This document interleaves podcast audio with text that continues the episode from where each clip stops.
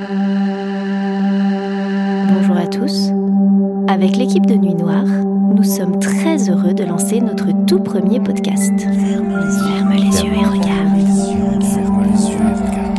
Ferme les yeux et regarde. Nous allons vous proposer des immersions sonores dans des œuvres d'art. Et bien sûr, il n'y aura rien à voir. Étonnant, non on imaginait des histoires à partir de grands chefs-d'œuvre? Et si les œuvres prenaient vie par le son?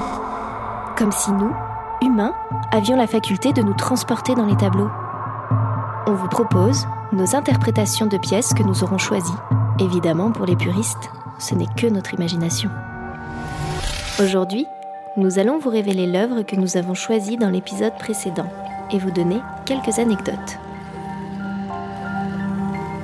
Maintenant, ouvre les yeux et regarde. Bonjour Aujourd'hui, on vous dévoile l'œuvre que nous avons réinventée dans l'épisode 6.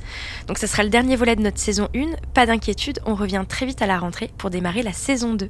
Donc, l'épisode 6, on vous a plongé dans une installation contemporaine et emblématique. On sait bien, on vous a pas trop facilité la tâche, mais je suis sûre que certains d'entre vous ont déjà trouvé. Donc, on était en immersion dans l'œuvre Valet Curtain du couple d'artistes Christo et Jeanne-Claude. Pour ceux qui vont à Paris, il y a une exposition qui leur est dédiée au Centre Pompidou jusqu'au 19 octobre. Un conseil, allez-y, les yeux fermés. Et autre petite info, Monsieur Christo, un artiste donc très reconnu dans le monde de l'art contemporain, nous a quittés il y a même pas deux mois le 31 mai 2020 exactement, et on voulait vraiment mettre en lumière leur travail qui nous touche euh, tout particulièrement. Alors, avant d'interviewer l'artiste Jeanne-Claude, qui nous a fait l'immense plaisir de venir nous voir à, notre studio, je vais d'abord vous donner quelques clés sur, euh, cette œuvre euh, assez intéressante. Donc, cette œuvre s'appelle Le Rideau de la Vallée, qui est une traduction française de Valley Curtain, et elle a été réalisée à Rifle, dans le Colorado, aux États-Unis. Donc, c'est une œuvre qui est une installation éphémère. Juste pour que vous compreniez, le montage a duré plus de 28 mois, ce qui est énorme, et l'œuvre a été visible uniquement 24 heures, ce qui est complètement incroyable. Donc il y a eu très peu de personnes qui ont pu l'observer, et en même temps c'est ce qui en fait toute sa magie, je trouve. Donc ce rideau a été installé et visible le 11 août 1972 et après juste une toute petite journée d'exposition, il y a eu un énorme vent de 100 km/h ce qui a imposé le décrochage de l'œuvre. Comme quoi les installations extérieures sont souvent dépendantes de conditions qui nous dépassent, mais c'est aussi ce qui en fait leur complexité et leur valeur. Concrètement, sur les photos et les vidéos, si vous les regardez bien, il s'agit d'un rideau, d'un immense rideau de nylon orange monumental qui mesure juste environ 13 000 mètres carrés, qui est tendu entre deux massifs, donc le massif de la Grand Junction et de Glenwood Spring. La largeur de l'œuvre, pour vous faire une idée, était de 381 mètres, ce qui représente la tour Eiffel à l'horizontale, mais même plus. En termes de hauteur, ça faisait 111 mètres, ça pesait 50 tonnes et était fixé à 800 tonnes de fondation de béton. Euh, donc en gros, un travail juste titanesque. Donc ce duo d'artistes sont reconnus pour euh, leurs immenses installations éphémères à travers le monde. Et quand on dit éphémère, on parle juste de deux semaines en moyenne pour chaque présentation des installations. Au niveau des œuvres, ils utilisent donc des toiles, des câbles, des structures métalliques, et leur art consiste en l'empaquetage de lieux, euh, de monuments, de parcs, de paysages, et apparemment certaines de leurs œuvres pionnières se rapprocheraient du land art. Juste pour vous faire un petit topo, qu'est-ce que le land art Donc c'est un mouvement de l'art contemporain qui est apparu dans les années 60 et ça consiste à utiliser le cadre en in situ et les matériaux de la nature, le bois, la terre, les pierres, le sable, l'eau, les rochers, etc. Et généralement, les œuvres sont en extérieur, donc exposées aux éléments et fatalement à l'érosion naturelle. Donc elles ont toute vocation à être totalement éphémères et les seules traces restantes sont donc des photos ou des vidéos. Bon, après, Christo et Jeanne-Claude, selon nos recherches, ils acceptent pas vraiment le terme land art.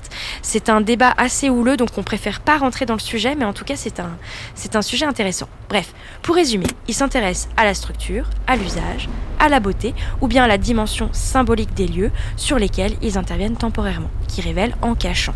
Nous, on trouve que cette démarche et cette approche est vraiment très poétique, et donc on est très heureux de, d'accueillir, pour de faux, Madame Jeanne-Claude de Guibon dans nos studios. Merci beaucoup, Jeanne-Claude, de venir ici et de vous être déplacée. On est vraiment très heureux euh, autant euh, de vous recevoir et on est aussi tellement admiratif de votre travail avec Christo que merci beaucoup. Bonjour Elodie, enchantée. Euh, merci de m'accueillir chez vous. Plaisir partagé. Euh, alors peut-être pour commencer, est-ce que vous pouvez raconter à nos auditeurs l'histoire de Valet Curtain, qui est quand même une histoire assez, euh, assez incroyable? Oui, bien sûr. Alors, c'est une œuvre qui a été pensée en 1970 et qui a vu le jour euh, le 11 août 1972. Comme toutes nos œuvres, nous finançons nos installations principalement par la vente de croquis préparatoires, photos et autres objets. Mhm. Et du coup, le montage, il a, il a été un peu compliqué, non? Le montage a été fastidieux, oui. Nous avons fait appel à 35 ouvriers, 64 intérimaires, euh, dont beaucoup d'étudiants en art d'ailleurs, et des collégiens aussi, pour 28 mois de préparation. Euh, et par malchance ou bien par destinée, à vous de voir, une énorme tempête est survenue le lendemain de l'installation finale qui a duré seulement une petite journée. Ah oui, effectivement, c'est plutôt court. Hum, Mais finalement, on aime assez l'idée que l'œuvre soit temporaire. Pour nous, ça donne plus de force et d'énergie au projet. On trouve que ça intensifie nos, réa- nos réactions. Regardez, votre épisode le montre bien. On, on peut venir le voir et avoir la chance ou non Mhm. de l'admirer. C'est la nature qui finalement décide de sa pérennité. Et puis il y a aussi cette notion de laisser une trace, de créer une mémoire dans les lieux qu'on investit par notre démarche et la dimension sociale des œuvres. Oui, et ce que je trouve vraiment fascinant, justement, c'est cette notion de laisser une trace, euh, une mémoire dans l'espace urbain ou même dans des zones très peu investies comme des déserts, et d'accepter de ne rien maîtriser. Donc la nature, elle est vraiment, euh, euh, elle est maître de tout dans vos œuvres. Du coup, on sort complètement du cadre muséal qui lui est totalement figé, et à l'inverse, bah, vous proposez quelque chose de d'éphémère et, et, et de poétique. Mm. Euh, on va peut-être revenir au début de votre carrière, si vous le voulez bien. Est-ce que vous pouvez nous raconter votre rencontre et le commencement de votre collaboration avec Christo? Oui, bien sûr. Euh, déjà, on est nés tous les deux le même jour de la même année, le 13 juin 1935. Une histoire de destinée, sûrement. Euh, Christo est né en Bulgarie, moi au Maroc, et on s'est rencontrés à Paris. Donc Christo a fui la Bulgarie qui à l'époque était communiste. Il a pas mal baroudé entre, euh, entre autres à Prague, Vienne, Genève et puis enfin à Paris. Il a étudié les beaux-arts, mais l'idée d'être dans une formation classique euh, l'intéressait pas. Il voulait aller plus loin et après différentes euh, recherches, années de travail, il a commencé à développer euh, son langage artistique en travaillant euh, le relief de surface et l'empilement.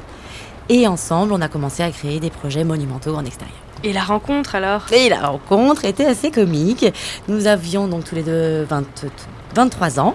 Christo était donc réfugié politique et parlait pas un mot de français. Et ma mère avait entendu dire que ce jeune artiste prometteur faisait de très beaux portraits pour pas cher. Et il a donc invité chez nous. J'étais avec une amie et quand on l'a vu dans le salon, on est sorti tout de suite avec un fou rire. J'ai un peu honte maintenant, mais euh, avec ses longues mains et ses cheveux longs, on, on le trouvait très maniéré et on était persuadés qu'il aimait les hommes. et quand il est parti, ma mère nous a dit mais quel garçon charmant Et on lui a répondu mais tu vois pas qu'il est gay? Et là, elle nous a cloué le bec en nous disant Mais les filles, vous n'avez rien compris aux hommes. Et elle avait raison. Et finalement, Christo a appris le français sur l'oreiller avec moi. Génial Comme quoi l'amour euh, nous surprend toujours là où on l'attend vraiment le moins. Et, euh, et j'aimerais vous demander si vous deviez sélectionner juste un projet qui vous a vraiment marqué pendant votre carrière, ce serait lequel? Alors, euh, oula, question pas facile, laisse-moi réfléchir. Bah, euh, instinctivement, je dirais peut-être que c'est le projet Les murs de barils de pétrole à Paris en 1962. On était dans une période de politique euh, complexe avec le mur de Berlin Mhm. et on était tellement indignés qu'on a imaginé barrer une rue de Saint-Germain-des-Prés avec 89 barils de pétrole et d'essence.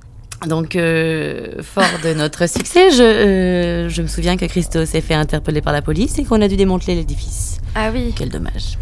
Ouais, euh, bah, en tout cas, on peut dire que vous n'avez pas eu froid aux yeux.